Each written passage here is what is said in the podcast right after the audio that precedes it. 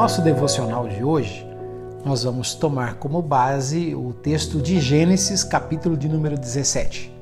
E eu vou falar de um Deus que é capaz de acreditar naquele que não acredita mais em si. Você lembra que em Gênesis capítulo 15 Deus prometeu a Abraão dizendo: Você vai ser pai. Lembra-se também que no capítulo 16 Abraão e Sara tentaram ajudar a Deus e aí nasceu Ismael. O último versículo de Gênesis 16 vai dizer que tinha Abraão a idade de 86 anos quando lhe nasceu Ismael. E agora em Gênesis 17, versículo 1, diz assim: Ora, sendo Abraão da idade de 99 anos, apareceu-lhe o Senhor dizendo: Eu sou o Deus Todo-Poderoso, anda na minha presença e seja perfeito. Ou seja, de Gênesis 16, versículo 16 para Gênesis 17, versículo 1, nós temos um período de 13 anos em que não se registra absolutamente nada do que aconteceu com a vida de Abraão, com a vida de Sara e com a vida do menino Ismael.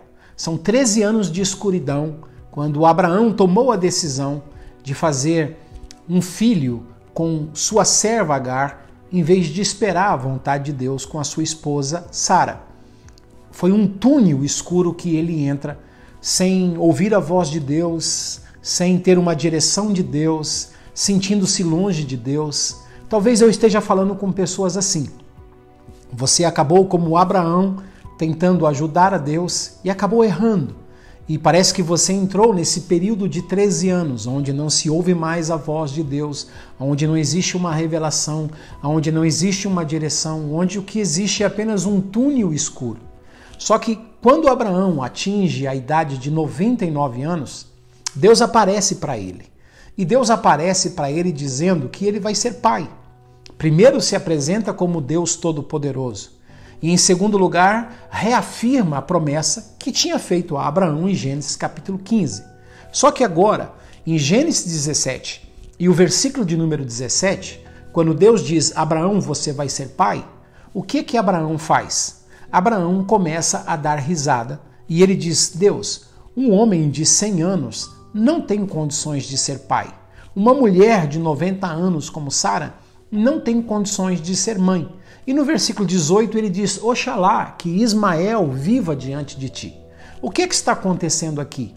O que está acontecendo aqui é um homem que não acredita mais em si. Porque lá em Gênesis 15, quando Deus diz você vai ser pai, Abraão acreditou.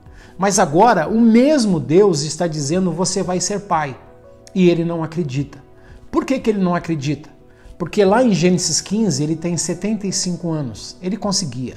Agora ele tem 100 anos. Ele não pode mais. Então aqui está um homem que não acredita mais em si mesmo. Mas aqui está um Deus que acredita no homem quando o homem não acredita mais em si mesmo. Talvez eu esteja falando com você Talvez os seus erros, talvez você tenha tropeçado tanto que você não consegue mais acreditar em você. Mas eu vim aqui para dizer que o Deus de Abraão é o Deus que acredita na gente quando a gente não acredita mais em nós mesmos, quando nós não temos mais esperança, quando nós olhamos para as nossas circunstâncias, para as nossas condições, quando nós olhamos para a nossa idade, quando nós olhamos para o nosso passado, a gente não consegue mais acreditar na gente. Mas o Deus de Abraão é o Deus que aparece no meio dessa nossa crise e diz: Eu sei que você não acredita mais em você, mas eu acredito em você. Por isso que Deus é o autor da fé, não é Abraão. Abraão nunca foi chamado na Bíblia de pai da fé. Nós é que nos equivocamos.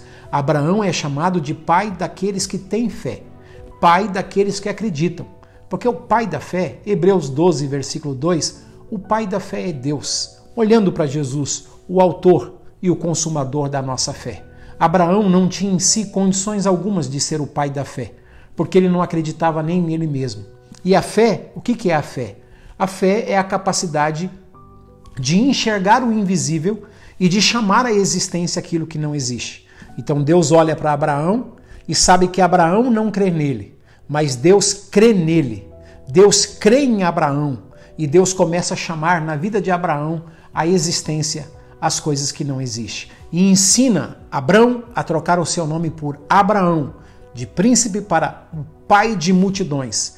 E o Abraão começa a se chamar de Abraão. Ele começa a falar a linguagem de Deus. E em pouco tempo tinha um bebê nos seus braços. E o nome de Deus sendo glorificado, porque o impossível se tornou possível. Creia nisso. Ele é o El Shaddai. Ele é o Todo-Poderoso. Ele pode quando você não pode. Ele consegue quando você não consegue. Compartilhe essa mensagem e abençoe outras pessoas. E até a próxima. Deus te abençoe.